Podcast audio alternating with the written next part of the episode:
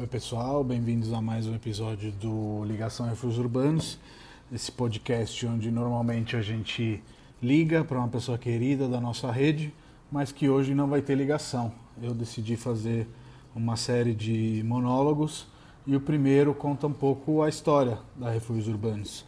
E eu acho que uma das coisas que é mais legal de, de ser falada é que a Refúgios Urbanos nasceu de alguns, vários tropeços. É, sempre que se fala de empreendedorismo, se tem essa sensação que, na minha opinião, é falsa, porque eu acredito que todos os meus colegas empreendedores tenham tido várias dificuldades antes de chegarem no acerto, de que tudo dá certo, é uma ideia genial, é isso que vai funcionar. E no meu caso foi mais uma necessidade mesmo, porque eu fui mandado embora de uma outra imobiliária onde eu estava trabalhando. Também acabei uma outra sociedade num empreendimento que tinha a ver com, com gastronomia, que acabou não dando certo. E também estava cuidando de um, de um terceiro negócio é, que também não deu certo. Então, olhem lá, três tropeços que me deixaram ali com a sensação que eu era um inútil e que nada mais daria certo, mas ao mesmo tempo eu tinha esse caminho da corretagem que tinha é, sido aberto e do qual é, eu gostava bastante. E aí, de uma necessidade que era aquela de, de trabalhar e de continuar é, fazendo algo que pudesse me sustentar, a corretagem virou o, o único caminho possível, digamos assim. E é interessante falar, especialmente para todos que, que querem empreender, independentemente de ser no mercado imobiliário ou em outros, que no início, gente, é uma eu presa, não é uma empresa. A Refúgios, inclusive, foi criada mais para dar uma cara institucional para o negócio inicialmente do que para ser uma empresa de cara. Não tinha é, é, capital social para fazer grandes investimentos e quando eu falo de eu presa é porque você acaba fazendo tudo e acaba fazendo tudo durante é, alguns anos, né? É, mas empreender é isso, é você fazer o que você ama até que você consiga ali é, se sustentar fazendo aquilo que você ama, mas eu acho importante falar que demora é, alguns anos para isso acontecer, mas que vale muito a pena é, não desistir se você tiver ali uma paixão é, verdadeira pelo negócio. Aí, perdão, uma história interessante sobre o início da Refúgios lá para final de 2012, sendo que a gente começou, eu comecei a atuar mais em 2013 mesmo, é, é que eu achava que Refúgios Urbanos era o sobrenome da empresa. E durante um tempo eu fiquei, ah, nossa, eu preciso achar um nome curto, tipo essas coisas tipo Uber, iFood, etc, porque o nome curto vai ser gravado facilmente na cabeça das pessoas e Refúgios Urbanos vai ficar embaixo desse nome curto. E aí, certo ponto, conversando com a minha mãe, que acaba sendo sempre uma grande conselheira, Falou, Matheus, Refúgios Urbanos é um nome lindo, você não precisa ficar procurando um outro nome, vai e faz com Refúgios Urbanos mesmo. E eu acho que essa é uma lição também que a gente aprende empreendendo, que você tem que fazer com aquilo que você tem. Às vezes é, não adianta é, ficar querendo que a coisa fique perfeita numa primeira é, rodada, numa primeira tacada, porque as coisas demoram tempo e eu sei que é uma frase que alguns repudiam, mas eu sempre penso que feito é melhor do que perfeito, no sentido de que de que, que adianta você querer fazer uma coisa perfeita e ela acabar não saindo do papel, ou você começar a fazer, de repente a primeira vez sai feinho, mas depois você tenta de novo e sai um pouquinho mais bonitinho ou menos feinho, até que você acerta a mão, até porque as coisas demoram tempo mesmo. Tem um livro do Malcolm Gladwell, que na tradução original se chama Outliers. No Brasil, acho que é Fora de Série, que fala de como demora pelo menos 10 mil horas de alguma atividade para você virar minimamente craque nela. Então, isso vai desde você ser piloto de avião até os Beatles, que não nasceram como é, grandes intérpretes de palco e sim viraram grandes intérpretes de palco após ter ali uma experiência em Hamburgo, onde eles tocavam 15, 18 horas por dia, ininterruptamente. E aí você vê como, claro, o, o, o talento é algo que vem do seu background, da maneira que você é, cresceu, das coisas que você absorveu, mas tem muito de uma construção diária também que tem que ser feita e nesse sentido é bom começar porque as coisas podem ir sendo é, é, corrigidas e melhoradas ao longo do tempo. E aí uma outra coisa que eu aprendi nessa história da refúgios urbanos é você valorizar as conexões. É, se interesse pelo outro, se interesse pelas pessoas que aparecem no seu caminho. Às vezes elas vão aparecer, é, te tocar, entre aspas, e nunca mais você vai vê-las, mas às vezes elas vão ali é, mudar o curso da sua vida. Então, é, depois que a Refúgio estava formada, é, eu acabei recebendo um, um, um, comentário no Facebook sobre um apartamento que estava à venda. É, e a Milena, que hoje é uma grande amiga e editora dos livros para de São Paulo, entrou em contato comigo, falando que ela teria gostado de já usar aquele apartamento para uma sessão fotográfica que ela estava preparando, para uma revista, etc.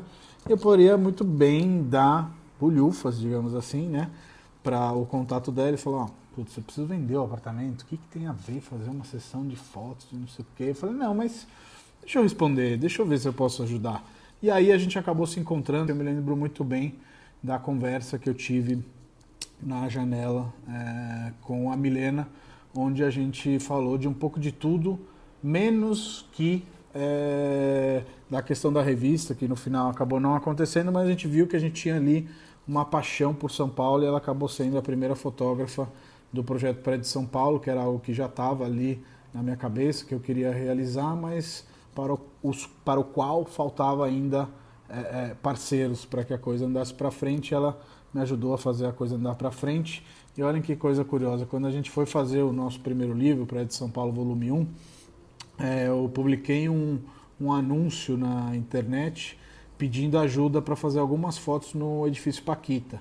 E o Octávio, que hoje é meu sócio, que na época eu não conhecia, não fazia ideia de quem ele era, entrou em contato comigo, é, falando: Olha, eu conheço a subsíndica e eu poderia te ajudar com essa tarefa. E aí, de novo, mais uma conexão maravilhosa que depois é, é, se transformou numa parceria. Ele entrou para trabalhar como corretor na Refúgios Urbanos e depois virou meu sócio. E eu me lembro muito bem dessa fase, que era uma fase onde eu tinha pouco e nada a oferecer, na verdade, ao Otávio como estrutura, como ideia, era mais um, um grande sonho mesmo, que naquele momento eu queria realizar, que era de fazer uma imobiliária que olhasse aí para a qualidade do apartamento e para que ele fosse, é, de forma até como o nome sugere intuitivamente, um refúgio urbano mesmo, né? um lugar onde você pudesse fechar a porta atrás de você e, e ter aquela possibilidade de recarregar as pilhas, que é tão importante numa cidade tão acelerada como São Paulo. E aí a gente tinha um escritorinho ridículo de pequeno, 12 metros quadrados, no centro da cidade. É, ele vinha de uma imobiliária muito mais importante, maior, com mais recursos, mas a gente tinha um sonho grande. Eu acho que ele acreditou nesse sonho grande e realmente as coisas acabaram dando certo. Então isso é um outro fator que me confirma que você tem que trabalhar dia a dia, ao mesmo tempo você tem que acreditar nas suas ideias e também, de novo, é, se contentar com os instrumentos que você tem naquele momento. A gente tinha uma sala de 12 metros quadrados com duas mesinhas que, quando vinha ao caso, tinha fechamento. A gente acabava unindo para criar uma mesinha central, digamos assim, colocar os clientes em volta da mesa. E depois a gente conseguiu alugar uma outra sala, colocou ali uma mesa de reuniões e depois a gente alugou uma outra salinha e fomos crescendo até que a gente passou para o edifício Chavantes, que foi, acho, um, um, ponto crucial da nossa história. É, um pouco porque a gente vibrou muito para ficar nesse espaço, então Chavantes sempre foi uma grande paixão minha, que depois eu passei para os outros associados, e a gente tinha ali, é, eu tinha no meu computador um post-it falando que a cada tantos tempos é, eu passaria no Palacete Chavantes para perguntar para o zelador Francisco se tinha alguma sala é, para alugar, disponível, etc.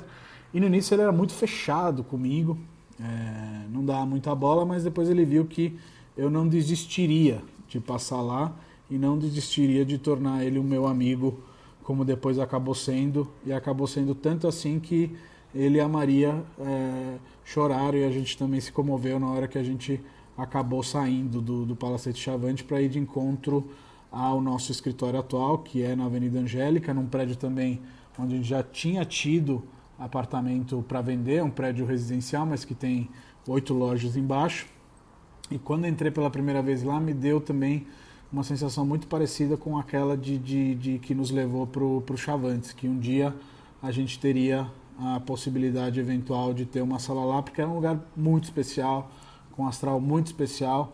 E sempre que eu pensava na possibilidade de mudar do Chavantes para ir é, para um outro espaço, é, o Helenar Luz acabava vindo ao caso, porque não me mudaria do Chavantes se não fosse para o Helenar Luz. Só que as coisas demoram tempo, né, gente? Eu acho que isso é uma outra coisa muito importante a ser entendida. Então, como demorou acho que seis meses, um ano ou mais para aparecer uma sala no Palacete Chavantes, demorou também para a gente conseguir um espaço no, no Helenar Lúzia.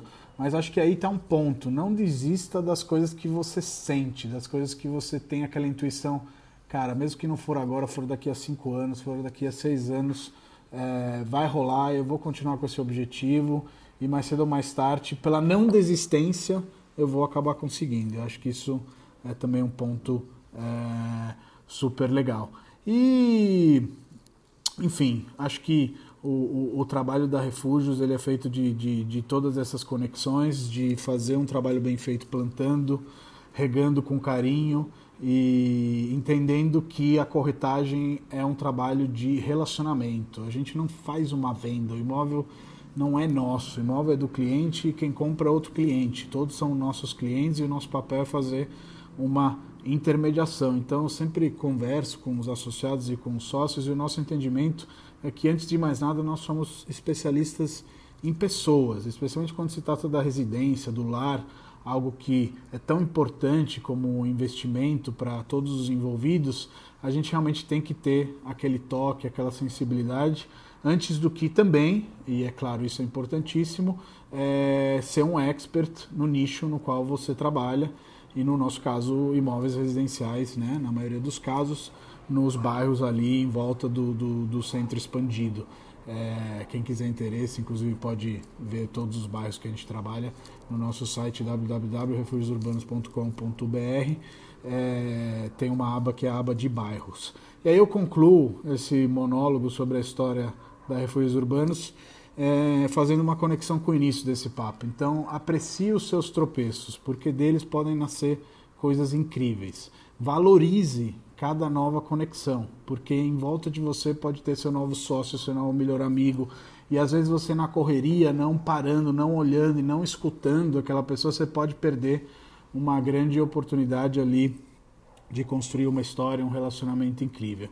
E lembre sempre que sozinho não se faz nada. Então, sempre que você puder fazer acontecer de forma coletiva, que você puder compartilhar os seus feitos, o seu sucesso, os seus progressos, vai ser melhor porque juntos a gente chega em lugares inesperados e com certeza mais longes. E por último, mesmo que você tropece, não carregue aí as suas magoas, nem, so, nem sempre tudo vai dar certo, as coisas às vezes vão dar errado, mas se recoloque no lugar, amanhã é um novo dia, volte a trabalhar, volte a seguir seus sonhos e aos poucos construa aí aquela que é a sua realidade. Hoje a Refúgios tem quatro sócios, pessoas incríveis que, que me ajudam é, no meu dia a dia. E também tem muitos associados que não são sócios no papel, mas que vestem a camisa como se donos fossem. Então, não tenha dúvida que é, em volta do seu sonho pode ter outras pessoas sonhando e que essas conexões podem fazer muito bem para o seu negócio e criar aí com o tempo, porque isso é importante,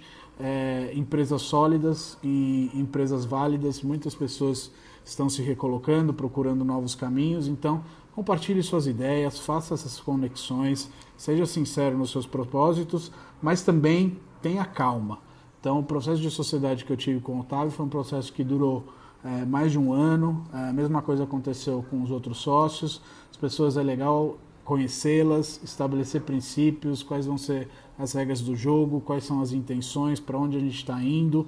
Tudo isso precisa ser conversado, ter muita clareza e muita disponibilidade de todas as partes. Então, é isso que eu queria compartilhar com vocês. Concluo falando das pessoas, porque eu acho que elas são um dos maiores tesouros das empresas. É claro que criar uma marca forte importa, mas se por trás de uma marca forte não tiverem pessoas que respeitam e vivem é, é, os princípios e a missão da empresa, de nada adianta. Então, essa foi a história da Refúgios Urbanos, bem resumida, nesses sete anos, e eu espero que vocês tenham gostado desse primeiro monólogo do Ligação Refúgios Urbanos.